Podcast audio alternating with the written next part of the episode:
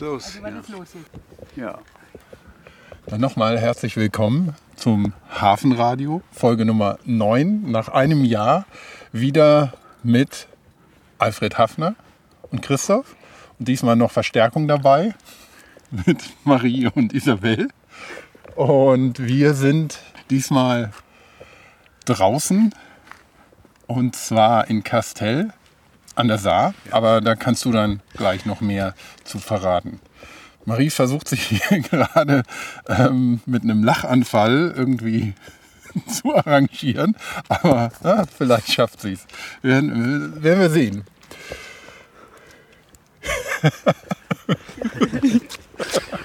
Gut, ähm, genau, Isabel wird das Ganze mit ein paar Fotos begleiten, damit wir auch was zu sehen haben im Blog. Und ja, du hast das Thema hier selber vorgeschlagen als quasi ein schönes äh, Hafenradio-Jubiläumsthema. Das ist nämlich jetzt genau ein Jahr Hafenradio. Und wie gesagt, die erste Folge haben wir zusammen bestritten und die neunte jetzt auch. Aber eben an einem besonderen Ort. Vielleicht kannst du ein paar einleitende Worte dazu sagen.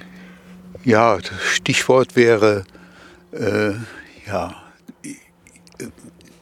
warum wir das, warum ich es vorgeschlagen habe. Und zwar gibt es so etwas wie Kultberge werden sie auch genannt, weil es einfach Kult ist, äh, dahin zu pilgern, dass man äh, Dinge dort sieht, äh, die jeder mal gesehen haben muss.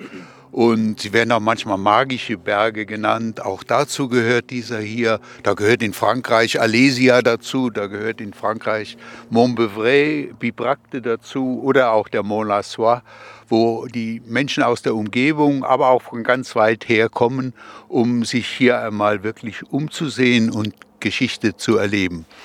Und ganz wunderbar hat das Reinhard Schindler in, seiner, in seinem kleinen Bericht über Kastelstadt äh, beschrieben. Und den hören wir jetzt als erstes an. Reinhard Schindler hat das in einem Führer zu vor- und frühgeschichtlichen Denkmälern von 1977 einmal ein, beschrieben, ein Exkursionsführer.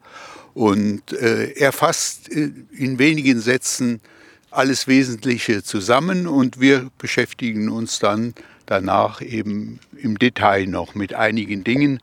Aber unmöglich ist es wirklich alles hier zu erfassen und alles äh, vorzuführen.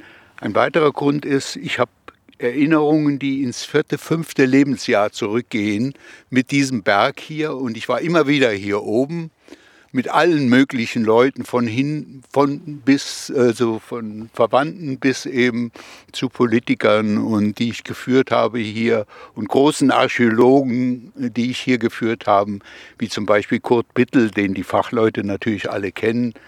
Und äh, ja, das sind Erinnerungen, die hiermit verbunden sind. Aber dann hören wir uns jetzt erstmal das, die Beschreibung von, von Reinhard Schindler an.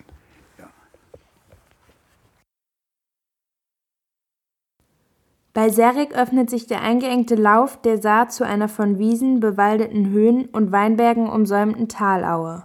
Hier liegt am Westrand das felsige Hochplateau von Kastel, ein Platz, an dem die Schönheit der Natur mit Denkwürdigkeiten der älteren und jüngeren Ortsgeschichte wetteifern. Man kann in einem kurzen Überblick nicht annähernd die Tiefen der Vergangenheit ausloten, die es an dieser Stelle zu ergründen gilt unter dem Eindruck der urwüchsigen und von Menschenhand nur mit einer gewissen Ehrfurcht geprägten Örtlichkeit begreift man, was den Kronprinzen und späteren König Friedrich Wilhelm IV. von Preußen bei seiner Reise durch das Saartal im Jahre 1833 dazu bewegte, die hochragende Spitze des Saarfelsens von Schinkel zu einer Ruhestätte für die Gebeine König Johanns des Blinden von Böhmen umgestalten zu lassen der letzte Krieg, an dessen verheerende Folgen im Saar-Mosel-Dreieck ein Soldatenfriedhof und die zu einer Gedenkstätte umgewandelte spätmittelalterliche Kasteler Kirche erinnern, hat die sterblichen Überreste dieses im Leben wie im Tode unstet umherwandelnden Königs in sein luxemburgisches Stammland zurückgeführt. Gut, und jetzt sind wir wieder hier. Ja, Oder immer noch. Ja. Ähm, ja. Und Ja, wir sind jetzt von Trier gekommen. Also wenn man von Trier kommt, fährt man bis Konz und von Konz aus, wo die Saar in die Mosel mündet, fährt man dann äh, die Saar aufwärts bis Saarburg und von Saarburg äh, kommt man dann über eine Höhenstraße äh, nach Kastelstadt.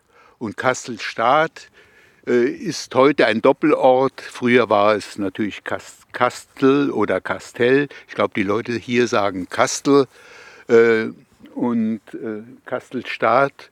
Und der Ortsteil Staat liegt unten an der Saar. Das ist heute ein, ein, eine Ortsgemeinde.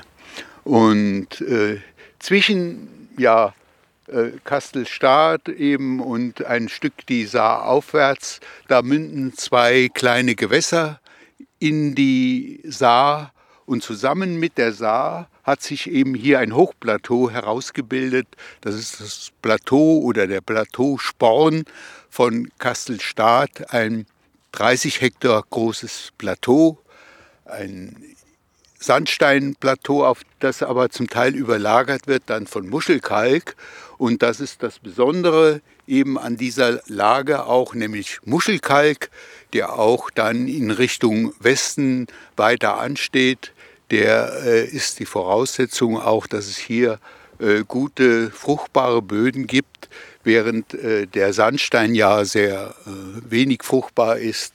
Aber der hat hier dazu geführt, dass sich ganz steile Felsen herausgebildet haben im Verlauf, im Verlauf äh, von Millionen von Jahren, auf das wir jetzt nicht im Einzelnen eingehen wollen.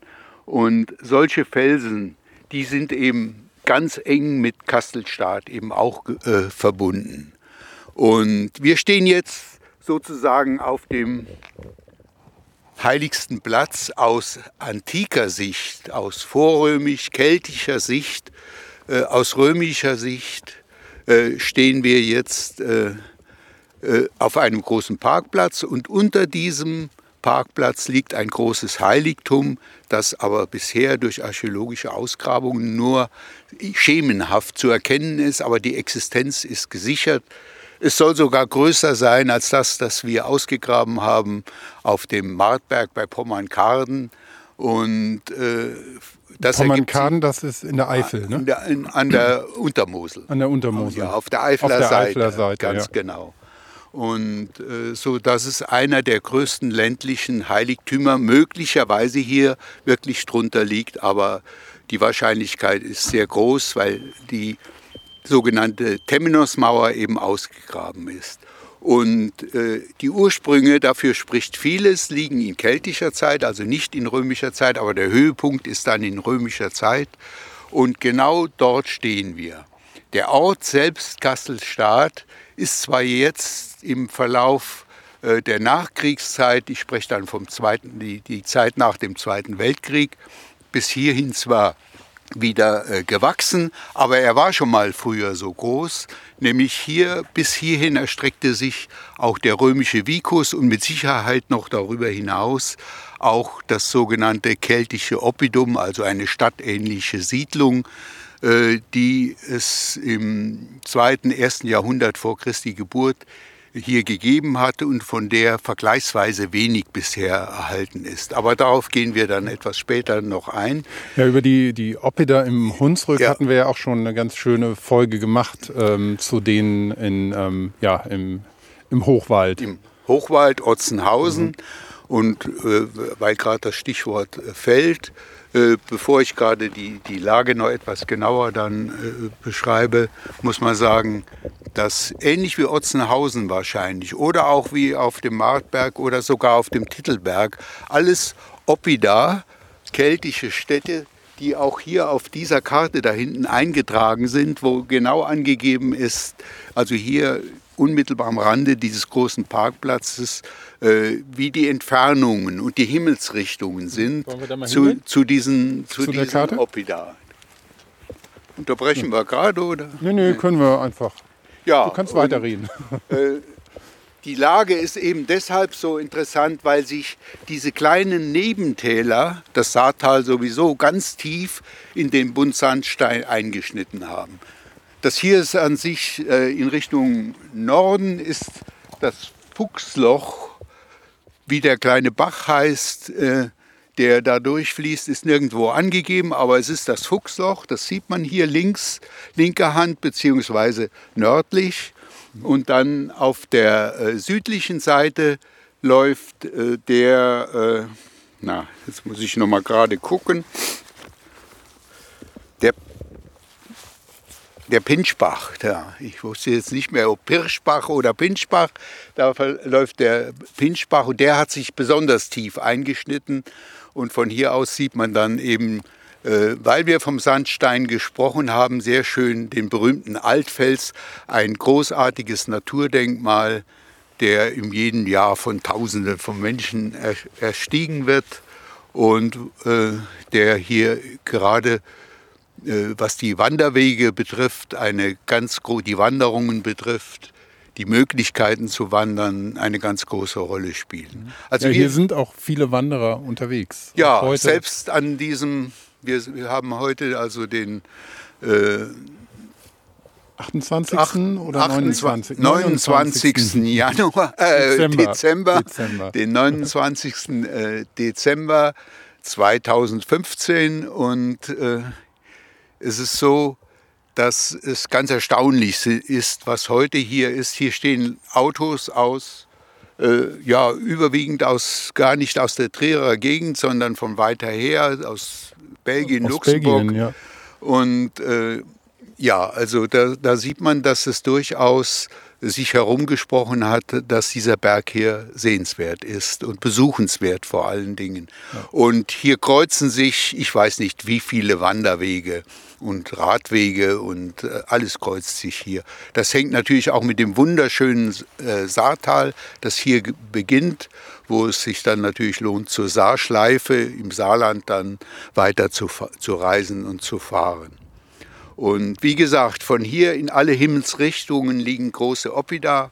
Das ist der Titelberg, wahrscheinlich der wichtigste Zentralort der keltischen Trevera.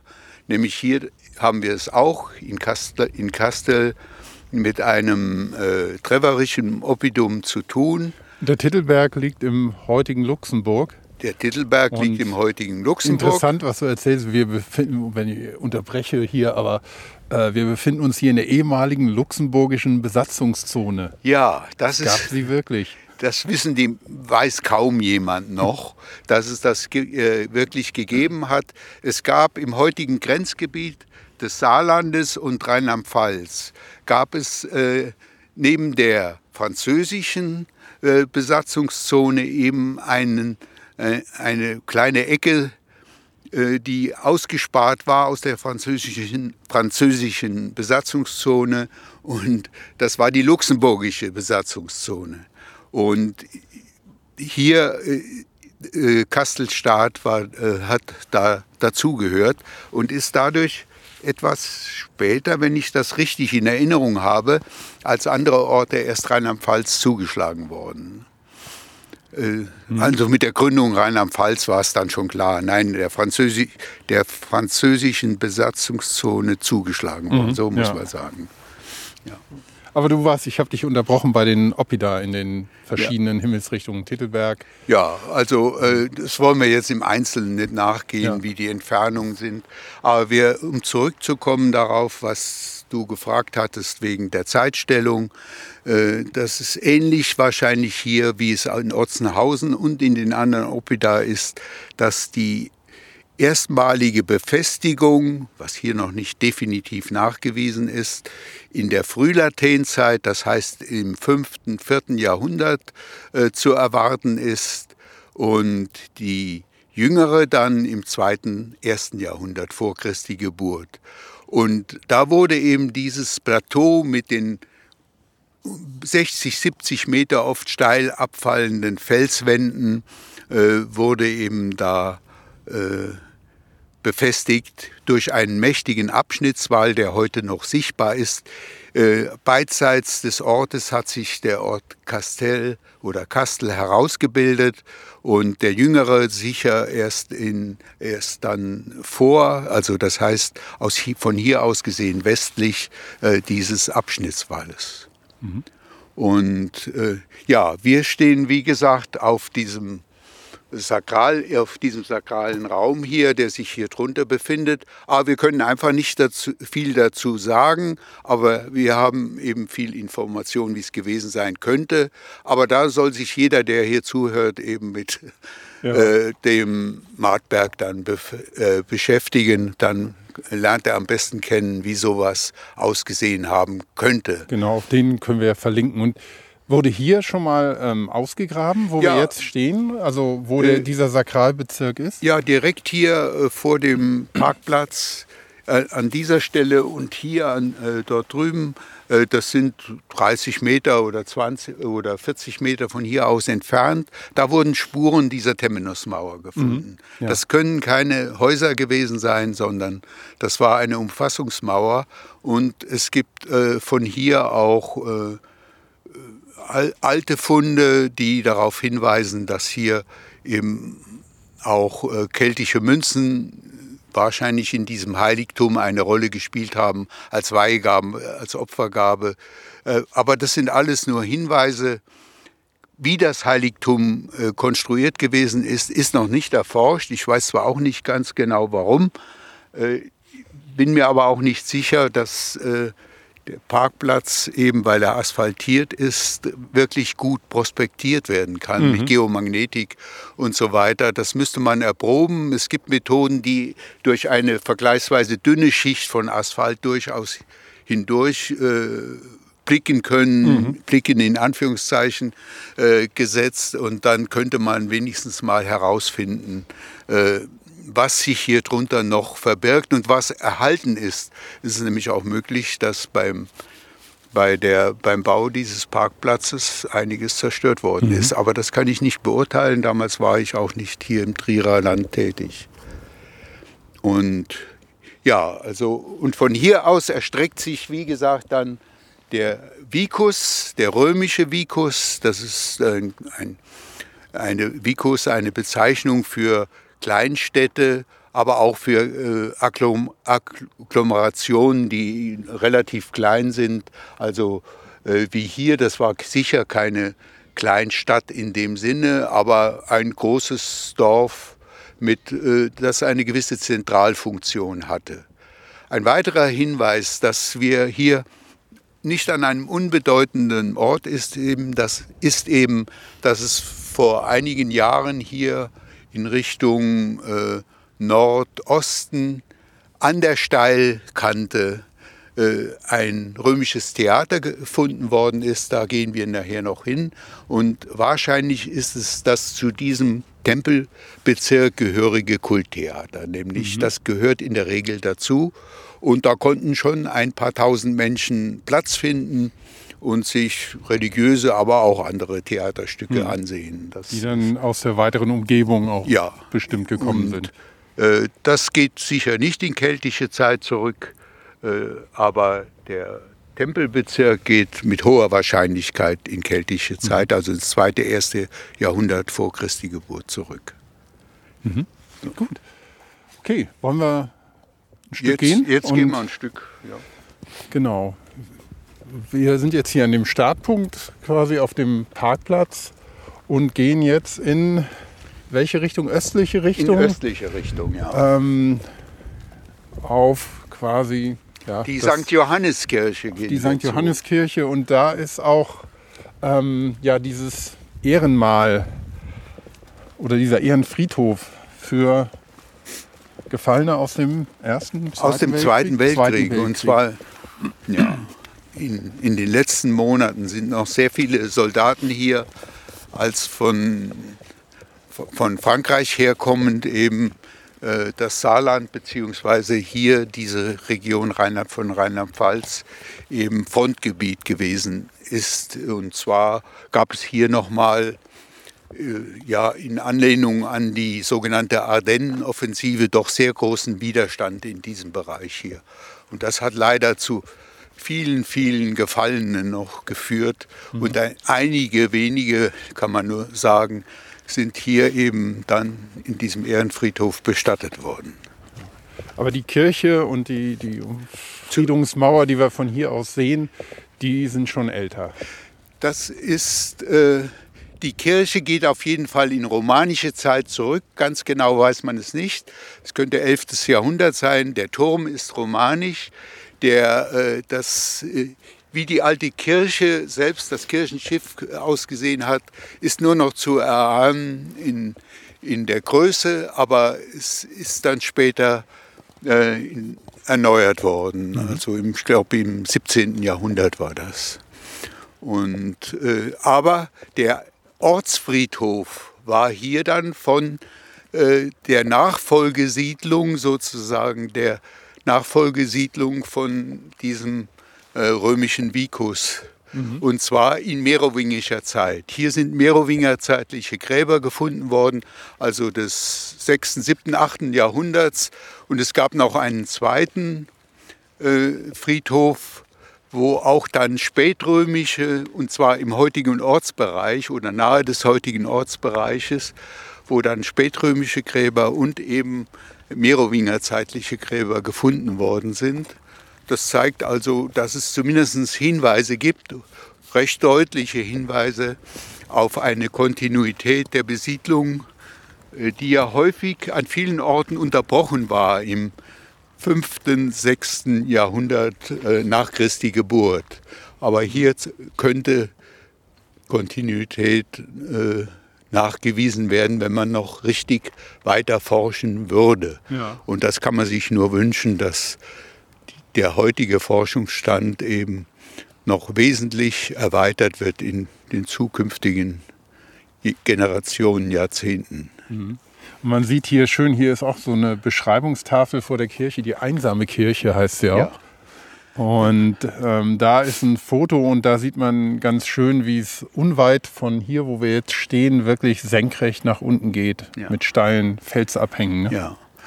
Du siehst da vor allen Dingen auch eine ganz charakteristische äh, Grabplatte, die wohl äh, in, zu einem Grab des 6. oder 7. Jahrhunderts gehört. Also ein Sarkophag hat hier existiert und mit dem dieses Grab dann abgedeckt war und auf dem Sarkophag der Deckel, der hat eine Christ, ganz frühe Christusdarstellung. Und das ist auch eine ganz große Rarität letztlich. Mhm. Und bezeugt auch, dass wenn eben in merowingischer Zeit Sarkophage verwendet worden sind, dass es doch etwas bedeutendere Menschen gewesen sind, die hier dann bestattet worden sind. Mhm. Das ist zumindest auch ein Hinweis darauf. Wie sah denn die Vegetation früher hier aus? Heute wird ja viel ist oder ist viel versteckt hinter Bäumen. Ähm, so weiß man, wie das zur Merowingerzeit hier noch aussah? Da gibt es keine speziellen Untersuchungen zu. Also äh, archäobotanische Untersuchungen fehlen. Aber wir wissen eben, dass das, äh, der ganze Saar-Mosel-Gau, der sich ja hier äh, in Richtung Westen anschließt, mhm. dass der fruchtbares äh, Getreidegebiet gewesen ist und deshalb sind dort die archäologischen Denkmäler auch häufig äh, gar nicht mehr vorhanden, mhm. die es einmal gegeben haben könnte oder die es gegeben hat, äh, die weil viele Grabhügel und so weiter alles eingeebnet worden ist, weil es zu lange äh, ja, unter dem Flug ge äh, ge gewesen ist. Mhm, ja. Und äh, das äh, sodass die Voraussetzungen, die wirtschaftlichen Voraussetzungen nicht ganz so schlecht gewesen sind, wie es oft dargestellt wird, weil eben Kastelstadt im, und an der Saar hier von der Lage her im Sandsteingebiet liegt. Mhm. Und äh, da sind die Böden sind nicht sehr fruchtbar. Aber äh, für Weideland und eben heutzutage eben oder im 18., 19., auch 20. Äh, Jahrhundert haben hier äh, Apfelkulturen, also Streuobstwiesen, eine ganz zentrale Rolle gespielt auf dem Plateau beziehungsweise auf dem beginnenden Hängen des Plateaus bis zu den Steilabbrüchen dann mit dem Felsen, wo natürlich dann Schluss war und wo äh, zum Teil überhaupt kein Wald dann gewesen ist und aber auf jeden Fall ein so dichtes Waldbiet äh, Bild, wie es sich jetzt herauskristallisiert hat, in den, das ist in den letzten 100, 150 Jahren entstanden, mhm, ja. vor allen Dingen. auch äh, nachdem die Preußen eben hier äh, im, nach dem Wiener Kongress ist, da gehörte eben Bereich, dieser Bereich zum Rheinland, nachdem die Preußen hier systematisch Forstwirtschaft dann betrieben haben und eben auch dafür gesorgt haben, dass sehr viel schnell wachsende äh, Bäume, wie etwa eben Nadelbäume, äh, angepflanzt wurden. Aber heute ist das Bild wieder eher geprägt durch äh, äh Laubholzwälder ja. und Mischwälder. Und, äh, aber so die, es gibt ja diese, diesen Stich des, äh, also diese, äh, ja, diese, wie kann man, wie kann man es nennen, eine Zeichnung, Illustration. Illustration, ja, ist, ne? des äh, 19. Jahrhunderts, die den Berg weitgehend frei von, von Wald zeigt. Ob das wirklich der Wahrheit entspricht oder ob das äh, ja ein bisschen gefälscht ist, um, um das Plateau und äh, die Felspartien besser sichtbar mhm. zu machen, das müsste man sich einmal genau urkundlich äh, rekonstruieren. Aber äh, das kann ich also auch nicht genau beurteilen. Es sieht auf jeden Fall so aus, als sei die Bewaldung sehr viel äh, lockerer gewesen, als sie heute ist. Ja. Und so, deshalb war in der Tat das Plateau als Felssporn geeignet eben für spezielle also von Natur aus schon befestigt, das äh, kommt da sehr schön in diesen alten Stichen zum Ausdruck. Mhm. Also alte ja. Kupferstiche meine ich damit. Gut, wollen wir weitergehen? Ja. Jetzt gehen wir weiter auf den steilen östlichen Abhang zu. Ne? Ja.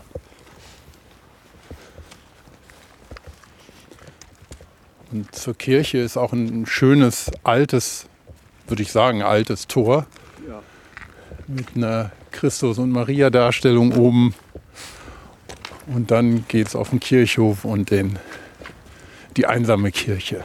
St. Johannes oder? St. Johannes, auch St. Johannes. St. Johannes, nach ja. Johannes dem Das hängt Täufer. mit Johannes dem Täufer zusammen, also nicht mit dem Apostel Johannes. Aha, ja. Und es ist mittlerweile relativ kalt hier oben, weil so ein frischer Wind weht. Ja. Und die Nase läuft. Ja, genau. Und die Ohren Hat kalt man gerade gehört wahrscheinlich im Mikrofon. Und ja, ich sehe schon, das ist. Es sieht jetzt zu aus. Es ne? ist geschlossen, so wie vermutet, aber. Aber wir, wir können, ja mal hingehen und mal schauen.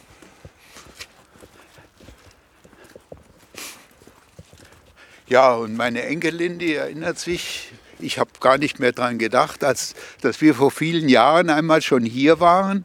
Sie ist jetzt 15 oder wird 15 bald. Und äh, dass wir da auch vor verschlossenem Tor standen, wie es heute ja, auch ist. ist so. Und frecherweise alle noch über die Mauer gestiegen sind und verbotenerweise dieses Denkmal dann doch besichtigt haben. Aber es ist jetzt verjährt, würde ich sagen. Also das ist jetzt verjährt, ja. Ja, ja, Und jetzt gehen wir deshalb, zu, um einen gute, guten Überblick zu gewinnen, gehen wir zu diesem Aussichtspunkt, der über den, äh, über den Ehrenfriedhof zu erreichen ist. Mhm. Und das ist wahrscheinlich geschlossen aus, aus Sicherheitsgründen, weil im Winter es ja doch ja also sehr die, glatt werden kann. Die und Zuwege, ja richtig, die Zuwege runter. zu den äh, zu der Klause, über die wir noch gar nicht gesprochen haben, ja. aber über die wir gleich sprechen werden, äh, und zu der äh, romanischen Kapelle, die, äh, die Zuwege sind ja auch im Sommer nicht ganz einfach zu begehen. Ja. Aber jetzt äh, ist es eben, wo es hier sehr feucht ist und ja auch Schnee liegen kann, ist es eben, ich glaube, mehrere Wochen ist hier überhaupt nicht offen oder mehrere Monate sogar. So, hier können wir rein. Hier ist offen.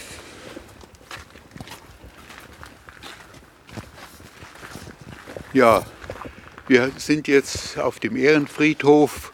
Ganz schlichte Namenskreuze gibt es hier, die in den Boden die horizontal im Boden eingelassen sind und dahinter jeweils drei äh, drei Kreuze, auch aus Stein.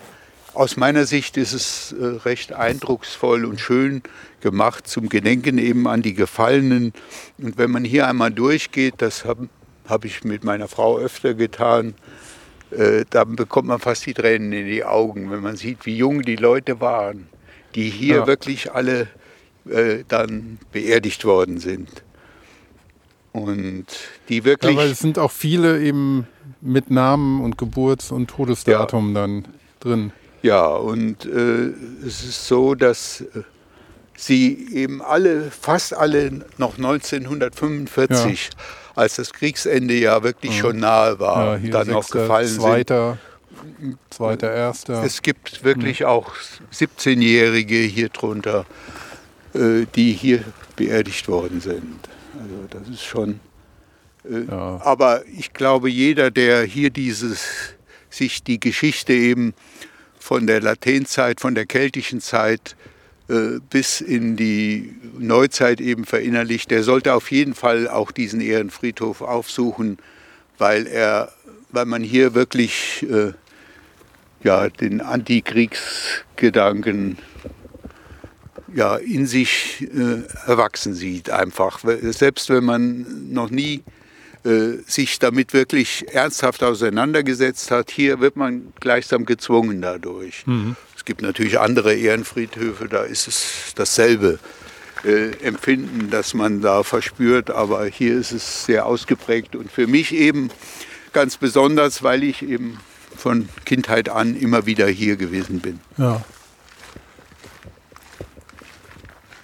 Ja, und die, die Geschichte hier rum auch zu keltischer Zeit und Merowinger Zeit und auch später bis, bis in die jüngste Vergangenheit ist eben nicht immer friedlich. Ich habe jetzt nicht verstanden. Die Geschichte, die man hier ja. sieht, ist eben nicht immer friedlich. Auch schon Nein. wahrscheinlich in keltischer Zeit, in, im Mittelalter. Ja. Also und in der jüngeren Vergangenheit. Man muss wissen, wenn man von Kelten spricht, die haben sich erstens die keltischen Stämme untereinander ganz schön geprügelt über wahrscheinlich lange Zeit hinweg. Und als sie dann einen gemeinsamen Feind hatten, nämlich die Römer, da haben sie versucht, sich von den Römern wieder zu befreien. Zuerst haben sie den Kontakt zu den Römern gesucht, aber dann sich zu befreien. Aber das weiß jeder, der sich mit Bellum Gallicum von Caesar eben beschäftigen muss oder der sich mit Asterix und Obelix etwas äh, ja, gemütlicher damit beschäftigen und auseinandersetzen konnte. Ja. Und äh, das ist eben hier dann spürbar, dass äh, die Kriege, natürlich gab es dazwischen eine solche Unmenge von Kriegen. Und wir werden ja auch sehen, dass hier Johann der Blinde, der hier bestattet gewesen ist, ja auch sein, während seines ganzen nur 50-jährigen Lebens, für damals ein, wäre es ein gutes, wäre es schon ein ganzes Stück über dem Durchschnitt gewesen, dass er Krieg für ihn eine wichtige Rolle für seine äh, ja, persönliche Geschichte gespielt hat. Ja, bevor wir jetzt auf ihn noch mal gleich zurückkommen, bestimmt sind wir jetzt hier am Ende vom dem Ehrenfriedhof angekommen und hier ist ein großes steinernes Kreuz mit einem Jesus am Kreuz. Und hier sind auch ein paar Kränze noch zu sehen und eine große große ja, Bronzeplatte. Ja. Mit weiteren Namen von. Weitere Namen drin sind, ja. ja. Und äh, ja, gehen wir mal hier auf die Ecke, weil wir sind jetzt hier auch damit quasi am äußersten Ostende von dem Sporn und hier geht es dann in der Tat senkrecht an den Seiten nach unten. Und zwar ziemlich weit nach unten. Und man hat einen wunderschönen Blick über das Saartal und die, die, ja, die ganze Region hier. Und es wird einem natürlich direkt klar, warum dieser, gerade dieser Sporn hier so, so herausragend geeignet ist als Befestigungsanlage auch. Wir können ja mal bis ganz nach vorne gehen. Und ja, dann sehen wir auch noch überragt die, eben die als, als Denkmal dieses Ehrenfriedhofs ein ja aus meiner Sicht äh, eben ja landschaftlich sehr schön angepasstes Kreuz mit einer mächtigen äh, mit einem Mächt, ein mächtiges Kruzifix in Stein gehauen, in diesen Sandstein eben auch. Und das, der Korpus Christi ist also äh, doch nachempfunden dem romanischen Stil. Das passt hier alles äh, sehr gut dann zusammen. Da haben die Denkmalpfleger also wirklich äh, aus meiner Sicht gute Arbeit geleistet. Mhm. Es wirkt modern und trotzdem äh, spürt man hier die äh, Romanik, die hier äh, durchblickt eben. Ja. Und äh, dann das einheimische Gestein wurde verwendet. Also das ist alles rundum sehr gut gelungen aus meiner Sicht. Ja, du hast gerade von dem Blick auf das genau. Saartal gesprochen. Äh, wir haben, wenn wir nach unten schauen, sehen wir die Saar. Und zwar ist das natürlich der Wasserspiegel etwas angehoben, weil hier nicht allzu weit gibt es die Serriger äh, Schleuse. Und äh, also die Saar ist hier aufgestaut. Ich bin sie 1956 hier mit dem Kajak gefahren, sah abwärts in Richtung Trier. Und äh, da war das äh, ein recht abenteuerlicher Fluss noch mit äh, Stromschnellen und so etwas, die es heute natürlich alle nicht mehr gibt. Irgendwie ist die Saar ein ganzes Stück langweiliger geworden, aber es ist eben auch eine wichtige Wasserstraße, wenn auch nicht so wichtig wie immer getan wird weil ja, so viele jetzt zum Schiffe, Beispiel kein Schiff. Kein Schiff sieht man weit und breit. Ja. Und äh, aus meiner Sicht und aus der Sicht eines des Sohnes eines ja, engagierten Naturschützers war die Saar-Kanalisierung äh, völlig überflüssig gewesen. Gut, das sehen andere anders. Jetzt kommt ein. Zug, nämlich die Zugverbindung nach Trier, äh, die gibt es schon lange. Und das Erz, das immer alles nach Lot äh, in das Saarland dann transportiert werden sollte und so weiter, ist schon lange immer mit den Zügen transportiert worden und danach auch weiter, weil es einfach schneller ging und äh, die Preisunterschiede dann gar nicht so groß gewesen sind. Also ja, und dann war es mit der Eisenverhüttung ja auch irgendwann zu Ende. Ja, das ist alles inzwischen zu Ende und Gut, das ist aber jetzt passiert und auch nicht mehr zu ändern. Ja, da ist die Serricher äh, Schleuse da hinten. Ne? Ja. ja. Und wir sind, befinden uns rund 200 Meter. Wir blicken also rund 200 Meter nach unten, können den, das Dorf Serrich äh, erkennen, das vor Saarburg gelegen ist. Mhm. Saarabwärts sehen wir dann äh, auch Saarburg, ohne dass wir jetzt auf Einzelheiten hier eingehen wollen. Und wenn wir nach rechts sehen, kann man schon erkennen, dass sich dann äh, eine große Schleife herausbildet. Das ist die Hammerschleife. Und, äh, da, und dann fließt die Saar durch ein sehr enges Tal und äh, bis hin nach Mettlach, wo es sich ein bisschen wieder weitet und dann kommt mhm. die Saarschleife schon. Das sind also alles keine. Direkt hinter Mettlach, oder? Bei Mettlach beginnt sie, die Saarschleife. Ja. Und ja. Ja, und wir sehen hier auch äh, in nördlicher Richtung die Klause am, im ja. Berghang. Da würden wir am besten noch ein bisschen tiefer gehen. Also zuerst gehen wir vielleicht hier gerade rum. Ich muss mal gerade schauen, was man sieht. Ja, Entschuldigung, wenn ich manchmal zu schnell da loslege. Nein, also die, den Altfels und das müssen wir uns von anderer Stelle ansehen. Das ist also selbst, ich dachte, heute könnte man durch den Wald sehen, aber es ist immer noch zu dicht ja. bewaldet, äh, auch wenn alles Laub fehlt. Es gelingt nicht ganz. Aber ich würde vorschlagen, wir gehen eine Stufe tiefer auf, äh, diesen, auf diesen Vorsprung noch. Es ist noch ein kleiner Felsvorsprung mhm. und da kann man die Klause sehr schön sehen. Gut. Können ja mal eine Pause machen, oder nicht? Nee, nö, keine nö, Pause. Wir, wir, lassen das einfach laufen. einfach ist, laufen, machen, samt, samt Zwischenbemerkungen. Laufen. Mit allen Zwischenbemerkungen. Also du kannst dich auch gerne um Kopf und Kragen reden, wenn du möchtest. Ah, ich bin gerade dabei, habe ich so manchmal den Eindruck. Nein, nein, nein.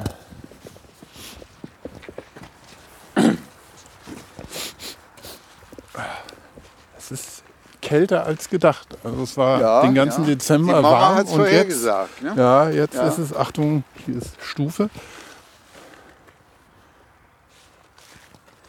Gehst du da? So.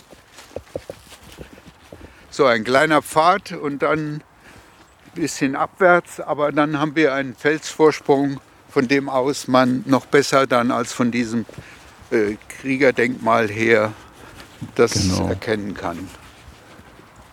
Ja, hier ist auch nochmal eine Schautafel äh, mit einer Illustration, die so ein bisschen an diese alte erinnert, die du, die du vorhin erwähnt Ja, hast. das ist, Das ist die, die, ne? ist, das ist die, die ich Oder- erwähnt habe, dieser äh, Kupferstich, der eben diese herausgebildeten Felspartien ganz besonders zeigt. Und da sieht man vor allen Dingen, ja, es gibt da verschiedene, die meisten haben hier einen Namen, die kenne ich auch nicht äh, im Einzelnen. Das ist aber nochmals übersteigert, nochmals Ja. überhöht jetzt. Also dieser Kupferstich ist nochmal verändert worden. Also ein bisschen gefaked ist das Ganze lässt schon. das Ganze nochmal ein bisschen dramatischer Ja. erscheinen. Aber den können wir ja auch in das Auch. Blog packen. Dann Ja, kann sich den den- auch jeder nochmal anschauen in Ruhe. Und jetzt gehen wir hier ganz vorne an die Ecke von dem Felsvorsprung. Ja, So. es ist schon, ist schon so, dass man schwindelfrei sein sollte. Ja. Das Geländer ist nicht besonders hoch. Also von hier aus kann man wirklich nachempfinden, dass hier diese Felswände, die zur Saar hingehen, ein natürlicher Schutz war, der also sagen wir mal in einem Sturmangriff von feindlichen äh, Soldaten also nicht so ohne weiteres überwunden werden konnte. Das Ja. ist hier.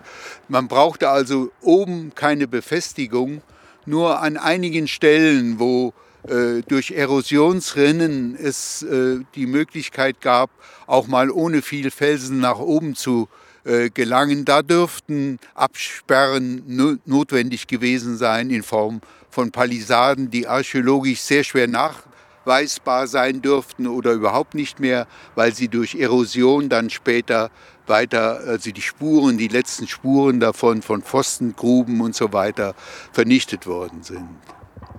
Ja, aber wir haben hier einen wunderschönen Blick auf die sogenannte äh, ja, Klause.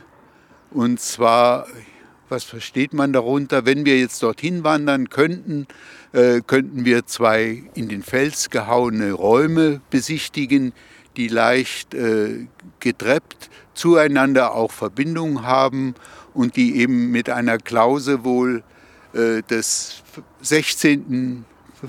17. Jahrhunderts äh, nicht wohl, sondern mit Sicherheit zusammenhängen. Man kennt sogar den Namen eines der äh, Brüder, also der, äh, äh, die dort als Einsiedler äh, gehaust haben. genau, vielleicht aber erklärst du kurz, was eine Klause ist überhaupt. Vielleicht Ja, weiß es nicht jeder.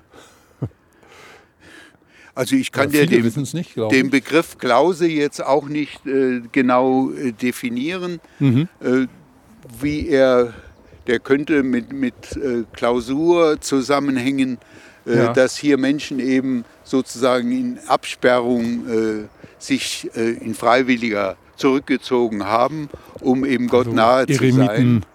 Aber äh, das äh, Ganze hängt wohl zusammen mit einem in, das Mittelalter zurückreichenden heiligen Ort, wo äh, und im Mittelalter könnten auch schon diese äh, Höhlungen in den Berg äh, angelegt worden sein. Ganz genau weiß man das nicht. Es gibt Hinweise, dass es ja eine Pilgerstätte gewesen ist, die mit der Verehrung des Heiligen Kreuzes eben zusammenhängt. Das könnte bis ins 13., 14. Jahrhundert zurückreichen. Äh, Und aus dieser Zeit stammen auch äh, eben Überreste äh, einer kleinen Kapelle, die in romanische Zeit zurückgehen. Und das ist eben dann wichtig mit der Kapelle, mit der Grabkapelle, die heute hier steht. Und das ist die Grabkapelle von Johann von Böhmen, und zwar dem Blindenkönig Johann von Böhmen. Warum- Und- der blinde König? Ich meine, liegt auf der Hand, aber irgendwas an ihm muss blind gewesen sein. Entweder Er war selber erblindet, Mhm. Und zwar begann das wohl, als er so ungefähr das 40. Lebensjahr erreicht hat. Er stammte aus, äh, er war ein Luxemburger und äh, das war eine, äh, eine Adelsfamilie, die es äh, seit dem frühen Mittelalter gegeben hat und äh, die eben äh, in der eine Erbkrankheit verbreitet war. Mhm. Wie sie jetzt heißt, weiß ich einfach mhm. nicht mehr. Das habe ich früher mal gelesen, aber das weiß ich nicht mehr. Eine Erblindung, die also erblich äh, bedingt gewesen mhm. ist, ja. die bei ihm zuerst auf einem Auge äh, ja, aufgetreten ist. Und äh, ja, man wusste damals schon, dass die Gefahr besteht, es geht aufs zweite Auge mhm. über und hat dann das eine Auge herausoperiert. Aha. Also ja, im, Spä im Mittelalter schon. Ja. Und äh, ja, und äh, bei ihm war das auch so, dass sich dann gezeigt hat, dass er auf dem Weg des Erblindens war, auf einem Auge. Und man hat die, er hat die Operation wohl durchführen lassen. Nur hatte er das große Pech, dass nach drei Jahren dann das auch das zweite Auge. Auge. befallen worden mhm. ist. Und ja. in der Schlacht von Crécy, das war im im Hundertjährigen Krieg dann, also zwischen Franzosen und Engländern, da ist er, da war er Oberbefehlshaber noch gewesen, obwohl er erblindet war. Mhm. Und da ist er dann, hat er an der Schlacht teilgenommen, soll er sogar noch um sich geschlagen haben mit dem Schwert und gekämpft haben. So ist es überliefert, mhm. weil er als ein ganz großer ritterlicher Fürst äh, angesehen wurde äh, zeitweise als der bedeutendste, sodass ihm, da ist er natürlich dann totgeschlagen worden. Mhm. Andere sagten, der wollte einfach Schluss machen mit seinem Leben äh, und hat es dann gewagt, einfach sich ins Kampfgetümmel mhm. mit seinem Pferd zu stürzen und ist dann zu Tode gekommen. Und die Engländer haben ihn ein Denkmal sozusagen gesetzt und wohl ein, ein Lied und ein Gedicht gewidmet haben, also die Feinde sogar, ja. wo er als der große Ritter, der letzt, einer der wenigen großen Ritter des, seines Jahrhunderts sozusagen gepriesen worden mhm. ist. Aber das, äh, der war hier, wie gesagt, bestattet. Und da muss man sich natürlich fragen, warum. Ja. Wie kommt der, äh, wie hier, kommt der hier äh, auf den Felsen? Auf den Felsen, hoch über dem Saartal. Und das hängt, ja, das ist eine Geschichte für sich wiederum. Ne? Aber vielleicht eine kurze Zusammenfassung. Eine kurze Zusammenfassung. Ja, wir werden schon wieder viel zu lange. Äh, ganz einfach. Nachdem Johann der Blinde eben gestorben war, ist er in Luxemburg in, in einem Kloster nicht weit von Luxemburg selbst entfernt, Altmünster, Benediktiner, glaube ich, Kloster, ist er da bestattet worden. Mhm. Dieses Kloster wurde äh, äh, ja, zerstört, auch bei kriegerischen Auseinandersetzungen. Äh, und äh, er wurde dann aber umgebettet und zwar in das, Alt, äh, in das Neu, Neumünster. Mhm. Äh, das, und dort lag er bis zur französischen Revolution. Mhm. Und die Luxemburger haben ihn schon als einen der äh, großen ihrer Adelsfamilie, der Luxemburger, äh, angesehen. Und, äh, aber in der Französischen Revolution hat sich keiner um ihn gekümmert, außer, äh, außer einer der von Bochs oder der Bochs, also um die später Überreste, die ja. großen Willeron Boch-Werke, hm. ja, äh, bis heute existieren sie ja in, in Mettlach, viele wissen das. Und viele, hat, viele haben das Geschirr auf ihrem Tisch stehen mhm. von Willeron und Boch. Und einer der Vorfahren hat also äh, den Blindenkönig im letzten Augenblick sozusagen vor den Revolutionskriegern, die ja alles kurz und klein geschlagen haben, äh, dann gerettet und äh, ihn mit nach Mettlach genommen. Mhm. Ja, und dort lag er dann einige Jahrzehnte äh, im Speicher in einer Kiste. ja, und jetzt äh, beginnt die Geschichte. Im Grunde genommen 18 äh, 100, ja, 1833 äh, hat der Kronprinz äh, Friedrich Wilhelm von Preußen, der Kronprinz Friedrich Wilhelm von Preußen, ja, es ist kühl geworden und ich bekomme gerade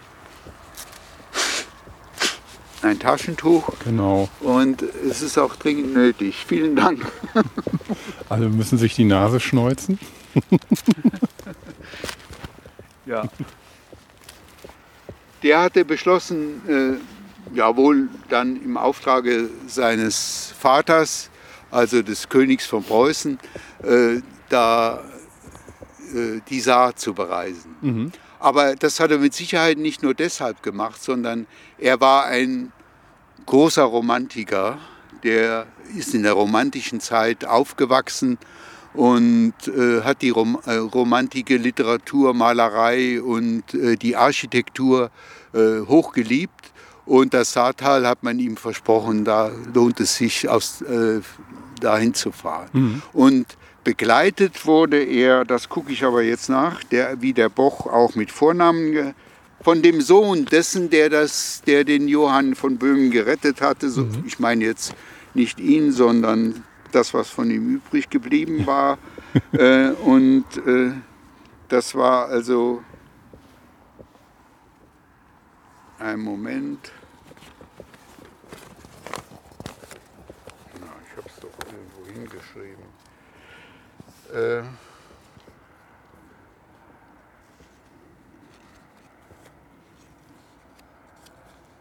nein. Also der Name von dem Boch. Ja.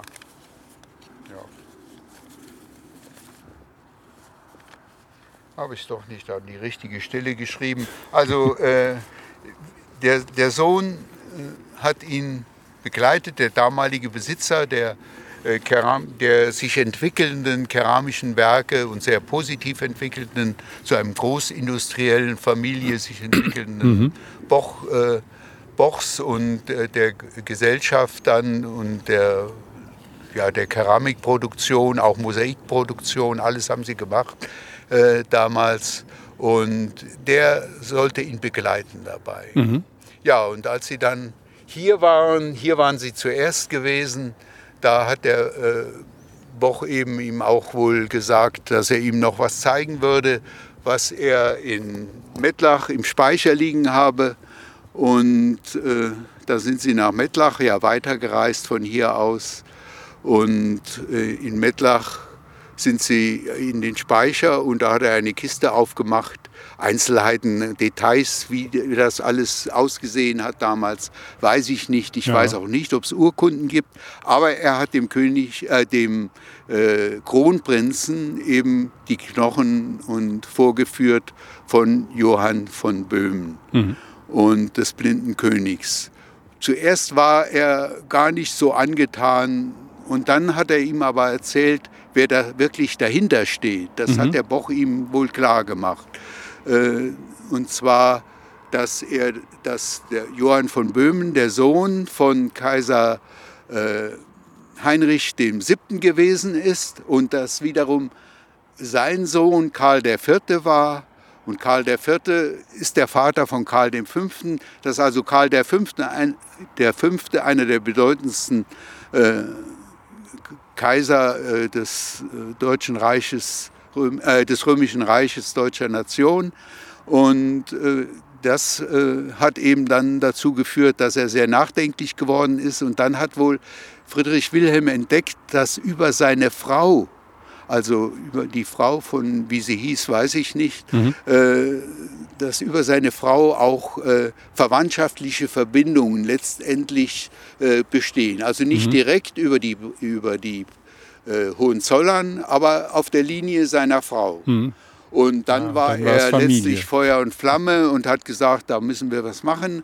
Und ich glaube, er war so ein bisschen gelenkt von den hiesigen Größen, die eben hier was draus machen wollten. Mhm. Und die haben organisiert, äh, dass dieses Gelände hier dem Kronprinzen geschenkt wurde. Mhm. Und da wurde eben dann beschlossen, dass äh, Schinkel, der Architekt äh, der Preußen in Berlin, des preußischen Königs und damit auch des Kronprinzen, hier diese Kapelle baut und zuerst sollte das ganz schlicht und einfach werden, aber als dann äh, Boch und andere so dagegen etwas gehalten haben, sie wollen schon was Besseres haben, mhm. dann haben sie sich entschlossen, das Geld zu investieren und eben die Klause und das alles zu bauen. Ne? So wie ihr das jetzt vor sich, äh, euch seht. Und wenn man es so sieht, könnte man sagen, ja, es ist doch eine romanische Kapelle. Es ist eine auf den Fundamenten einer romanischen Kapelle stehende, äh, ja nicht ja, neuromanische äh, mhm. nachempfunden, aber von Schinkel eben aus meiner Sicht eben auch sehr gut damals nachempfunden und gemacht und es passt sich sehr schön in diese Sandsteinformationen, die ja schon wie ein Kunstwerk fast aussehen, mhm. passt sich das wunderbar äh, ein. Auch wenn wir jetzt nur diesen kleinen Blick auf äh, dieses Kulturdenkmal dann des 19. Jahrhunderts haben können. Darin steht heute noch der Sarkophag. Und jetzt wird es vielleicht ein bisschen sehr persönlich, aber ist mir egal dann auch, weil Christoph gesagt hat, warum nicht. Äh, wie gesagt, mit vier, fünf Jahren war ich zum ersten Mal hier, kann mich aber nur auch, äh, nicht mehr an die, die Klause erinnern. Ich weiß nur noch, dass wir mit der äh, ja, mit der Fähre von Serrich, wo wir mit dem Zug hingefahren sind damals, äh, das muss in, während des Urlaubs meines Vaters, der äh, als Soldat eingezogen war, muss das gewesen sein, 1943 oder ja, 43 am mhm. ersten. Und, äh, aber dann, nach dem Krieg, als mein Vater aus Gefangenschaft dann zurück war, sind wir, das kann dann 47 etwa gewesen sein, hier hingefahren und äh, waren in Serrich wieder angekommen und sind mit meinem Vater hier zur Klause hoch wieder die Fähre benutzt, die es heute nicht mehr gibt. Heute geht man über die, gewinnt man hier die andere Saarseite von Serrich aus äh, über, einen, über eine Möglichkeit an der Staustufe mhm. Äh, kann man die Saar überqueren zu Fuß. Mhm. Ja, Oder auch mit dem Fahrrad, ja. aber nicht mit dem Auto. Mhm. Und äh, wie gesagt, wir waren dann hier und da habe ich äh, ja, sehr viel eben erzählt bekommen von meinem Vater und äh, ich weiß nicht, von wem ich es her alles so wusste, vom blinden König. Und der blinde König, der hat einen einfach fasziniert. Auch die Geschichte, dass er noch in die Schlacht geritten ist und da äh, zu Tode gekommen ist, all das hat einen fasziniert und äh, ja, und das hat eben, kannst du nicht mehr. Doch, doch, Marie kannst kann noch. Du noch? Ja, das ist ja schon Schwerstarbeit, was du hier leisten musst. Äh, musst. Und wie gesagt, äh, äh da hatte ich dann bin ich zum ersten Mal, ist mir schon klar geworden, dass das eine ganz besondere Situation hier ist historisch gesehen, für Geschichte habe ich mich seit dem ersten Schuljahr brennend interessiert und äh, deswegen war ich da immer äh, emotional voll dabei, aber auch äh, äh, aus Interesse. Und, aber als wir dann zurückkamen, äh, ja, dann hieß es eben, ja, leider ist der König nicht mehr da. Genau. Hier im Dorf passiert? haben sie gesagt, der ist uns geklaut worden. Ne?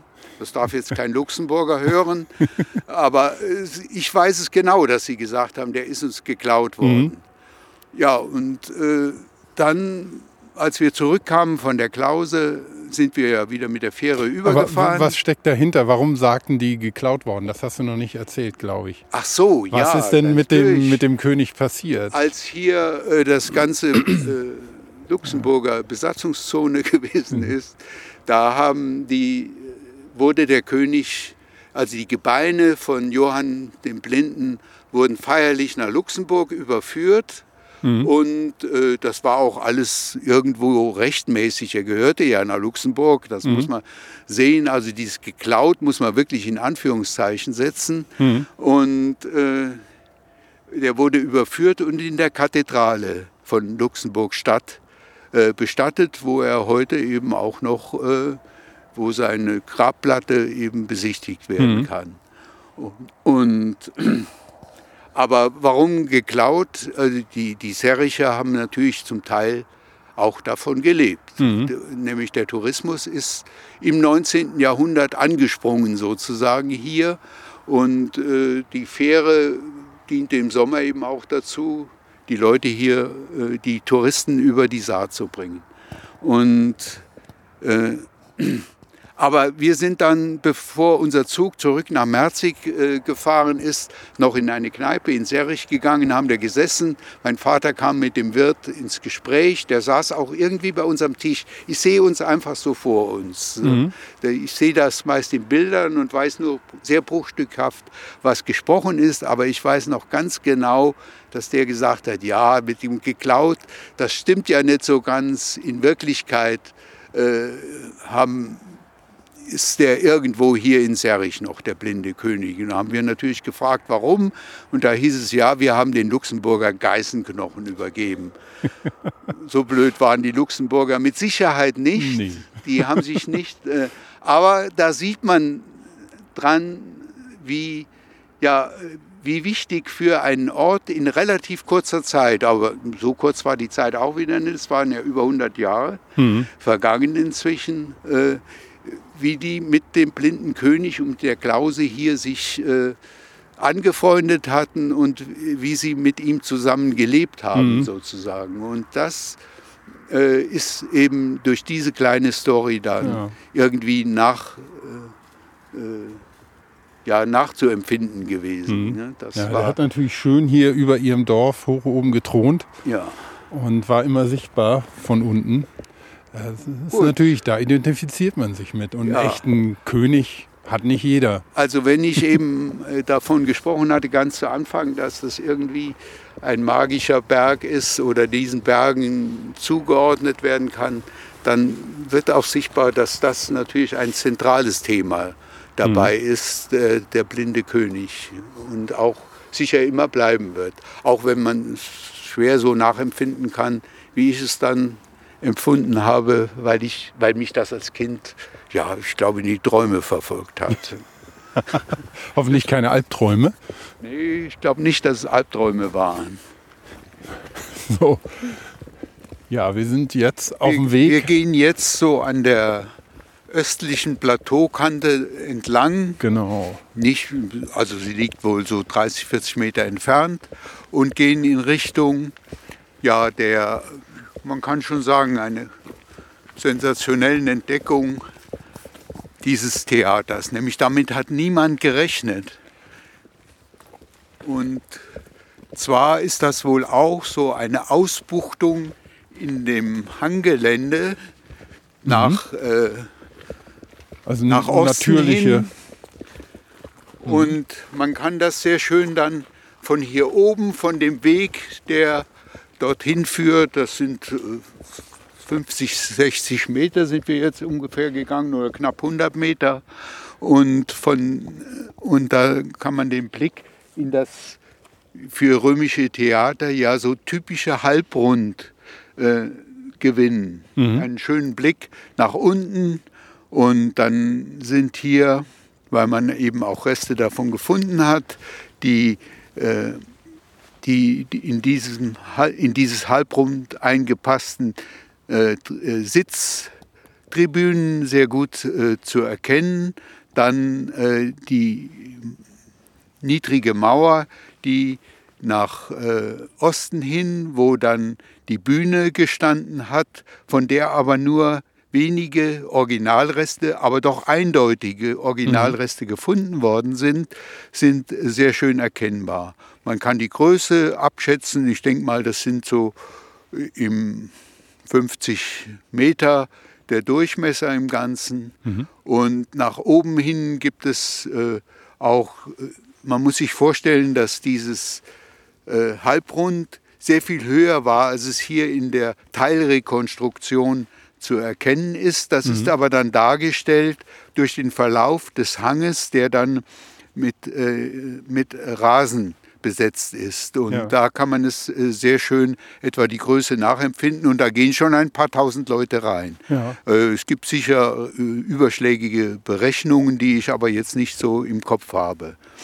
Und, und da hinten sehen wir noch so zwei ja, D-förmige Fundament- oder Mauerreste. Ja. Was war das? Äh, das? Die sind aus statischen Gründen wahrscheinlich mit eingesetzt worden, diese, diese Halbrunden, um das, äh, dem Ganzen an der vorderen äh, Front mhm. äh, Halt zu geben. Dieses, äh, äh, dieser, insgesamt dieser Sitzreihen, die sich dann in dieses Halbrund eingepasst haben. Mhm. Also so, so erkläre ich mir das. Also da müsste man mit dem Ausgräber, das ist Herr Nordmann vom Rheinischen Landes, Dr. Nordmann vom Rheinischen Landesmuseum äh, Trier, der hier diese Entdeckung gemacht hat mhm. und äh, mit seinen Mitarbeitern und äh, auch die Ausgrabungen hier der jüngeren Zeit geleitet haben. Mhm. Äh, die ersten Grabungen haben schon in, nicht jetzt hier im Theater speziell, aber insgesamt so 1825 äh, stattgefunden, durchgeführt worden. Und da sind schon sehr schöne Überreste einer römischen Straße, die durch den Ort geführt hat, also mhm. schnurstracks hin, hier jetzt äh, würde man sagen in Richtung Klause. Und äh, die äh, äh und daneben Be äh, Bebauung wird schon deutlich sichtbar 1825 und ein Keller wurde mhm. damals mhm. ausgegraben. Und äh, das sind also die ältesten Grabungen. Dann haben wir eben wiederum Grabungen vor allen Dingen in den 90er Jahren und jetzt im ersten Jahrzehnt des, äh, unseres Jahrtausends dann äh, stattgefunden. Und die wurden dann von Herrn Nordmann organisiert. Äh, sie galten vor allen Dingen dem keltischen Oppidum und dem Vicus und die, diese Entdeckung hier die war dann schon etwas ganz Besonderes. Es ist wohl das Kulttheater, ich glaube, das haben wir schon erwähnt, äh, das zu dem äh, Tempelbezirk, der ja 100 Meter, noch nicht mal 100 Meter entfernt liegt mhm. äh, und äh, der wiederum äh, ja dem Ort zugewiesen werden kann, aber sicher auch dem Platz hier als mhm. einem besonderen Platz, nämlich an besonderen Plätzen äh, entstehen diese Heiligtümer recht häufig. Das muss nicht nur damit zusammenhängen, dass äh, ein Heiligtum also ein Heiligtum, das auch nochmal in einer gewissen Entfernung dann zu dem äh, Vicus liegt. Es ist äh, eben so, dass äh, diese Heiligtümer, diese heiligen Bezirke, die vor allen Dingen in die keltische Zeit zurückreichen, mhm. äh, dass die an besonderen Plätzen dann entstanden sind. Ja. Und in römischer Zeit gehört einfach äh, zu einem größeren Heiligtum, zu dem auch Pilger gekommen sind aus der Umgebung gehört dann ein Theater dazu. Mhm. Ja, man muss sagen, die, wie du schon gesagt hast, das ist in so einer ja auch Erosionsrinne wahrscheinlich ja, drin genau. und man hat, wenn man sich die Bäume, die hier jetzt sind, wegdenkt, ja. natürlich auch einen grandiosen Blick über äh, das Saartal, weil das ja gleich hier an dem Steilhang auch liegt. Es war schon eine, eine fantastische Kulisse, nämlich links und rechts setzen dann, hier sieht man das besonders mhm. gut, direkt hier neben uns äh, setzen dann schon wieder die Felsen ein. Ja, ja. Genau. Also das war schon eine aufregende Kulisse, sozusagen ja. fast in die Felsen hinein getieft äh, dann dieses Theater. Mhm. Also das war echt theatralisch dann. Das war theatralisch, ja. Gut, gehen wir jetzt noch einmal auf die andere Seite. Und da schauen wir uns was an. Da werfen wir noch einen Blick auf, die, auf den Altfels. Und dann müssen wir ein Stück mit dem Auto fahren zurück zum Ort. Mhm. Und da müssen wir sehen, dass wir einen Zugang finden zu dem Wall. Nämlich da wollte ich dann, wie gesagt, den Abschluss finden. Ne? Mhm. Gut. Gut. Und jetzt gehen wir, jetzt gehen wir quasi auch durch den, den alten ja, Tempelbezirk ja, oder? Wir gehen, der Tempelbezirk liegt eben jetzt äh, näher dann zu dem Parkplatz. Hier sind wir noch mhm. im Bereich wahrscheinlich, das könnte im Bereich des äh, fränkischen Friedhofs sein und äh, ja, ja, wo dann die Kirche entstanden ist. Genau, wir sind jetzt wieder hier also bei der nicht Kirche selten angekommen. haben eben diese, diese Kirchen, die in karolingischer Zeit oder noch etwas später entstehen, Hol äh, Holzkirchen als Vorgängerbau, die sind andernorts nachgewiesen. Hier haben wir aber nie Grabungen im Bereich der Johanneskirche stattgefunden. Wo müssen wir jetzt längs? Wieder zum Parkplatz oder? Ja, Richtung Parkplatz. Mhm. Von dort aus sieht man nämlich den Altfels. Genau. Wir sind so ungefähr ja, 100 Meter hier vom Parkplatz entfernt. Ja. Und das ist ein geteerter Weg, der ja, an, an den Resten von so einer Streuobstwiese vorbeigeht. Ne? Ja, genau. Und wir waren auch schon im Herbst hier und ja, da lagen so viele Äpfel unter den Bäumen, dass man. Ja, jetzt immer noch. Äh, und äh, die Obsternten spielen hier immer noch eine große Rolle, vor allen Dingen im Hinblick auf die Herstellung von Fietz. Fietz und wir haben ja gesehen, als wir hier zum Ort gefahren sind, ja. da stand dann, äh, was stand da? Brot de Cidre. Brot de Cidre, auf ja. Deutsch dann Fietz Straße. oder Apfelweinstraße. Wobei Fietz ist ja anders als ähm, Cidre ohne Kohlensäure. Genau. Oder? Genau. Also eher so ein bisschen wie Äppler aus Hessen. Ja, Appleboy. Appleboy. Ja, ganz genau. Aber das ist regional der Begriff Fietz. Im Saarland heißt es Fietz, in Lothringen heißt es Fietz Aha. und eben auch hier im Dreherland heißt ja. es Fietz. Also für alle Fietz-Freunde lohnt sich die Gegend hier auch.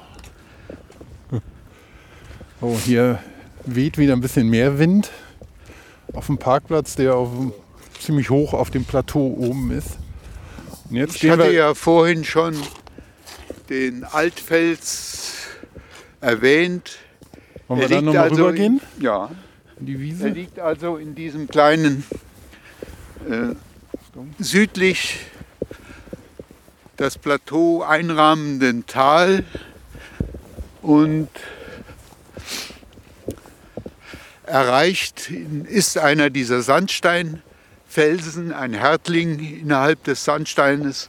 Und zwar äh, von allen Seiten gut freigelegt durch die Erosion, Erosion in jeder Art eben, aber doch als ein ja ursprünglich fast rechteckiger Klotz erkennbar, aber dann eben durch sogenannte Kamine mehr geteilt. Mhm. Und da das ist heute alles sehr gut organisiert, so dass man den, den Fels auch wirklich besteigen kann mit äh, Hilfen und so weiter. Ich war lange nicht mehr oben gewesen. Ich glaube, das letzte Mal ja, vor 40, 50 Jahren. Weiter an der, an der einen Seite, an dem hinteren Ende, klettert einer. Ne? Ja. Sieht man so einen, ja, von hier aus so einen roten Punkt ja, das in der gut, Wand. Das ist gut möglich. Der ist also, wie gesagt, zugänglich. Das, das sind also dann äh, zum Teil durch leiterartige Konstruktionen mit äh, mhm. äh, Seilen, die Metallseilen, an denen man sich festhalten, also eine Art, als ein, festhalten kann als eine Art Geländer eben. Das, mhm. So ist das heute organisiert. Als wir, ich war als ja, Zwölfjähriger, glaube ich, zum ersten Mal, zwölf, dreizehn Jahren da oben. Und zwar hatten wir einen Ausflug gemacht.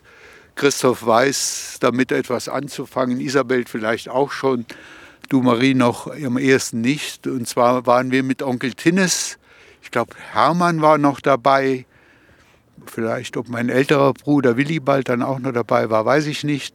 Auf jeden Fall zu zweit oder dritt mit Onkel Tinnes hier hingefahren. Wer Onkel Tinnes ist, äh, wie gesagt, das war ein Zeichenlehrer an unserem Gymnasium, ein Kollege meines Vaters und ich hatte ihn als Mathematiklehrer. Dass ich gut über die Runden in der Unterstufe in Mathematik kam, hatte ich ihm zu verdanken, weil er ein wunderbarer Pädagoge war.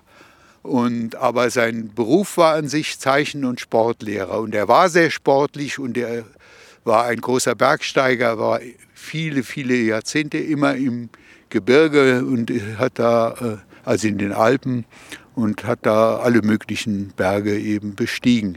Und der hat uns erklärt, was ein Kamin in einem Felsmassiv ist, hat gezeigt, wie man da hochklettert.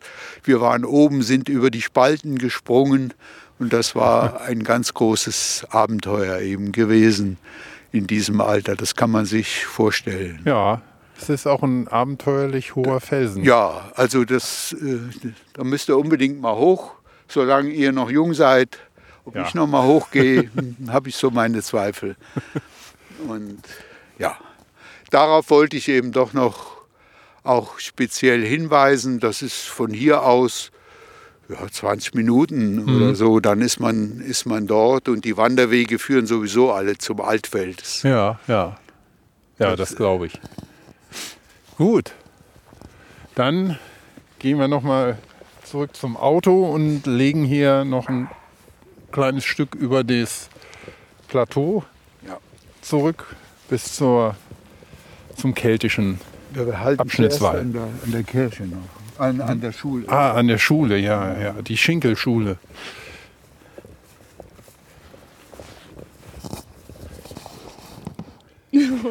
Ja.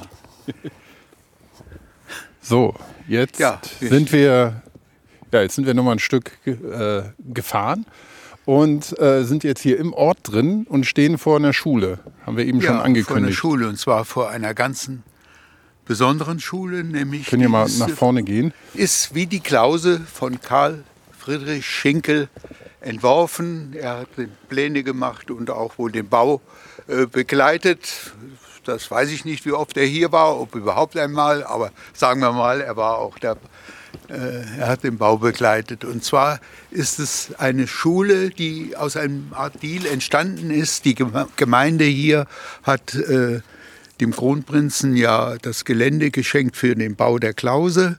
Und die Gegengabe war eben diese Schule. Und zwar modernste Schularchitektur des 19. Jahrhunderts. 1840 wurde diese Schule erbaut mit einem zentralen Mittelbau und links und rechts dann äh, Nebenbauten, darunter eine Lehrerwohnung. In dem zentralen Bau waren zwei Klassen dann, zwei Klassenzimmer äh, mit eingeplant oder ein größeres Klassenzimmer. Ich war nie drin gewesen, ich weiß auch gar nicht, ob man sie so ohne weiteres besuchen kann.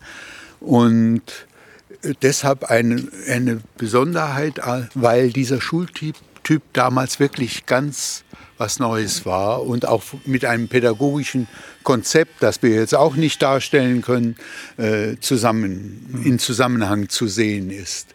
Und äh, nur noch eine Bemerkung.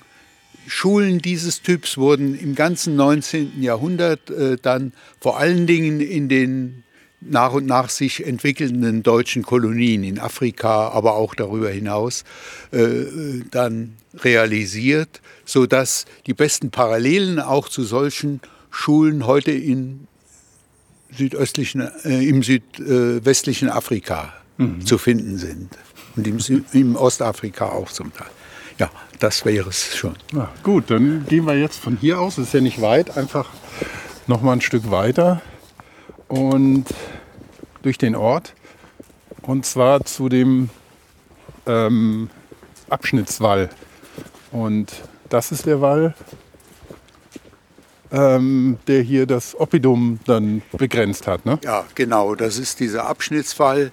Wir sind ihn, ja, wir haben ihn schon zweimal überquert. Man über- überquert ihn oder man fährt an seinem nördlichen Ende fährt man vorbei mit dem Auto heutzutage in den Bereich des Vicus beziehungsweise in den Bereich des, der keltischen Siedlung hinein. Und äh, wir kommen jetzt von der Innenseite zu diesem großen Wall. Ein Abschnittswall, ja, ich habe nie überprüft, wie groß er war oder noch heute ist, von schätzungsweise 200 Meter äh, oder 150 Meter Länge. Äh, Wie er an den Enden ausläuft und so, das ist alles nicht durch Grabungen verifiziert, sondern er ist nur in den 50er Jahren des, des 20. Jahrhunderts ist er äh, von Kilian, einem Archäologen des Rheinischen Landesmuseums, äh, gegraben worden, ein Grabungsschnitt, den der damalige Direktor veranlasst hatte.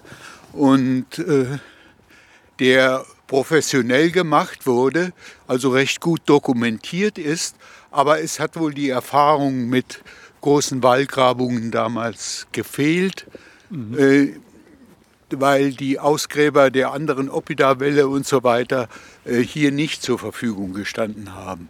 Und deswegen ist es sehr schwer, den Befund zu interpretieren. Es ist damals schwer gefallen, es fällt immer noch schwer und es würde es wäre unbedingt erforderlich, dass solch eine Grabung an anderer Stelle wiederholt wird und mit den Erfahrungen dann der heutigen Zeit äh, dieses äh, Projekt durchgeführt wird. Mhm. Aber es ist immer noch beeindruckend hoch hier an er der Stelle, wo wir jetzt stehen. An manchen Stellen ist es könnte eine Geländewelle gewesen sein, also eine gewisse Erhöhung schon da gewesen sein von mhm. Natur aus, aber er ist bis zu 12, 15 Meter hoch. Mhm äh, stellenweise erhalten, wobei man nie genau weiß, was ist durch zusätzliche Aufschüttung entstanden, was nicht. Auf jeden Fall, der Ort ist im Schutze dieses Walles äh, entstanden, mhm. am äh, äußeren am äußeren Rand haben sich die, die älteren Häuser dort entwickelt. Mhm. Also der heutige Ort. Der heutige Ort, der moderne ne? Ort. Also nicht, ja. modern ist er mhm. nicht, aber äh, der heutige Ort. Ja, die, die Häuser stehen ja fast schon im Wall drin, ja. die, die alten, wo wir eben vorbeigefahren sind. Und wir steigen sind. Ne? vielleicht mal hoch, weil ja. man da... Äh, hier kann man durch, ne? Hier, hier kann man, glaube ich, durch. Ja, hier war ich auch mal mit einer Exkursion mhm. mit den Kieler Studenten hier oben gestanden. Dann gehen wir doch mal rauf. Wir sind hier, also heute ist der Wall auch eine Streuobstwiese, ne? Heute ist er eine Streuobstwiese und wenn wir jetzt oben auf der Krone des Walles stehen, dann sehen wir auf die Dächer äh, der darunterliegenden Häuser. Mhm. Also ich denke schon, dass es hier ein, ein Geländewelle, eine Bodenwelle gab, aber viel wird es nicht gewesen sein, weil das Plateau an sich sehr flach ist. Aha.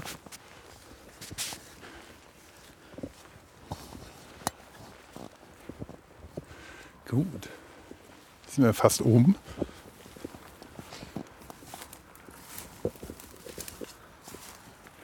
Genau. Ja. Ja, hier, hier können wir noch ein bisschen höher. Dann sind wir fast am höchsten Punkt.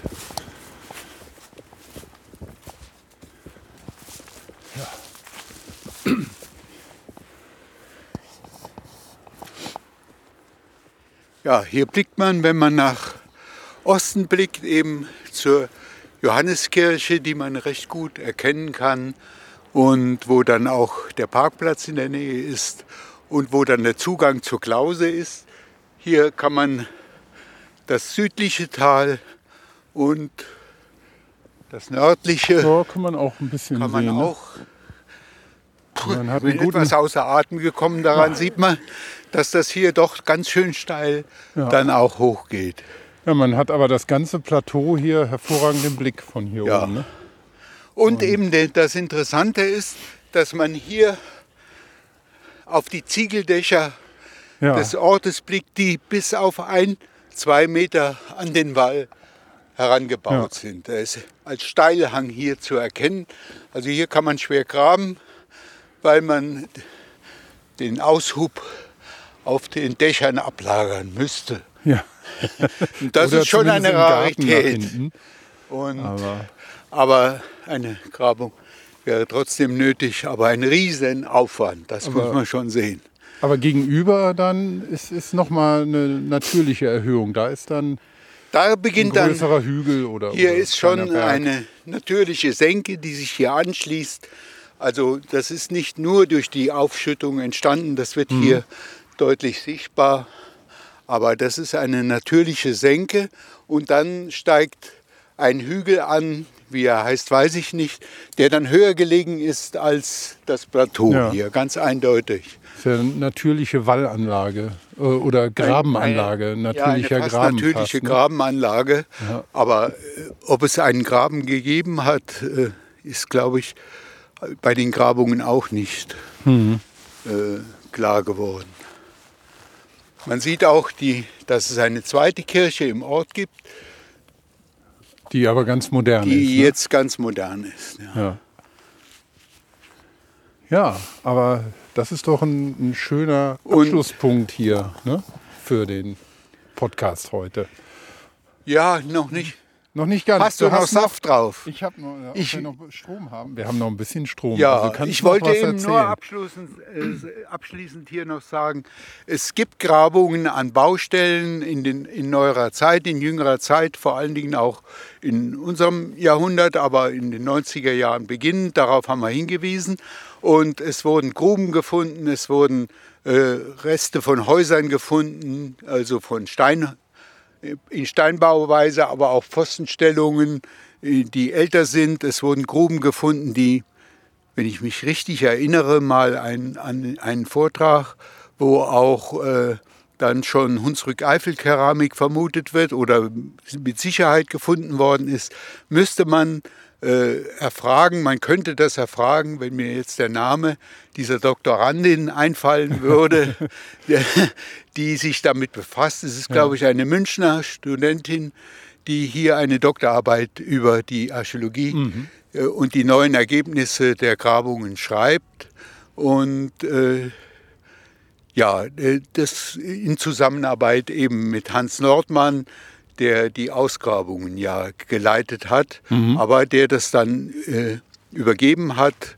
Und eine junge Dame beschäftigt sich sehr intensiv zurzeit damit, aber das wird nicht mehr lange dauern, dass dann alles publiziert vorliegt.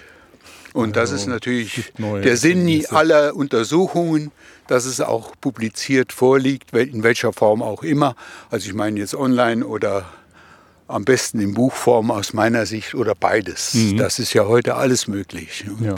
Das ist natürlich sehr schön. Aber der Ausblick von hier ist dann nochmal sehr schön, weil man auch auf die Berge hier sieht und äh, das auf der anderen Saarseite, wo der Hunsrück beginnt und oben auf dem Kamm dieser Berge läuft dann nicht weit entfernt äh, die römische Straße der anderen Saarseite, die große Bedeutung hatte.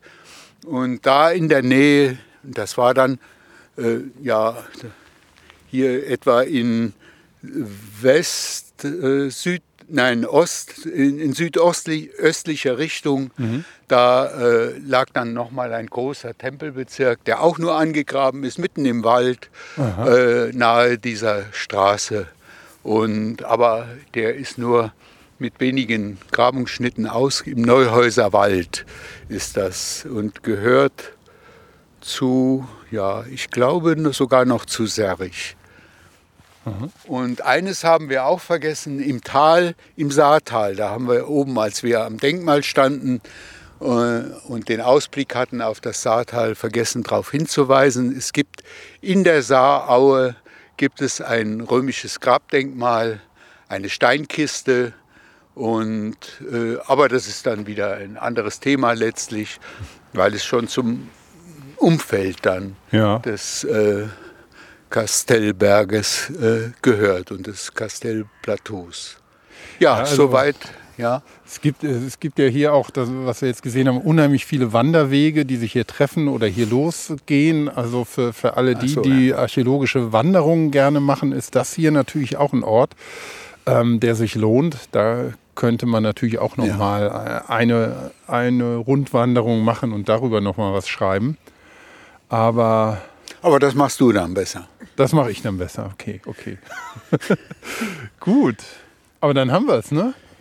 Ja, dann, Dann machen wir für heute einen Deckel drauf. Es wird, zieht auch immer mehr zu. Es wird kälter. Es wird kälter und alles bibbert hier schon. Allen ist kalt.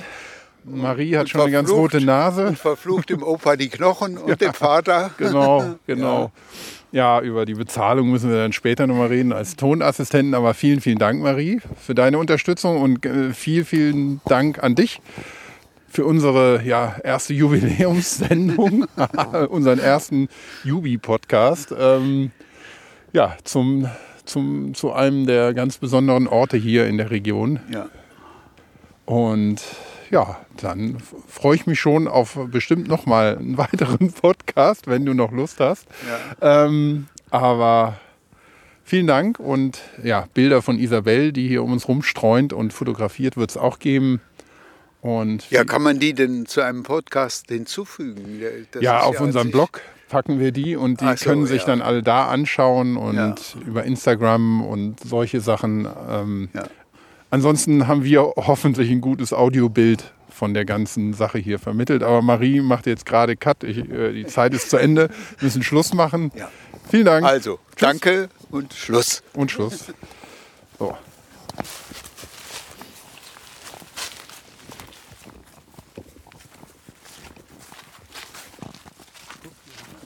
Wurde extra geöffnet. Ja. Extra den Sound zur Seite gebracht. Hier war ich mit der Explosion.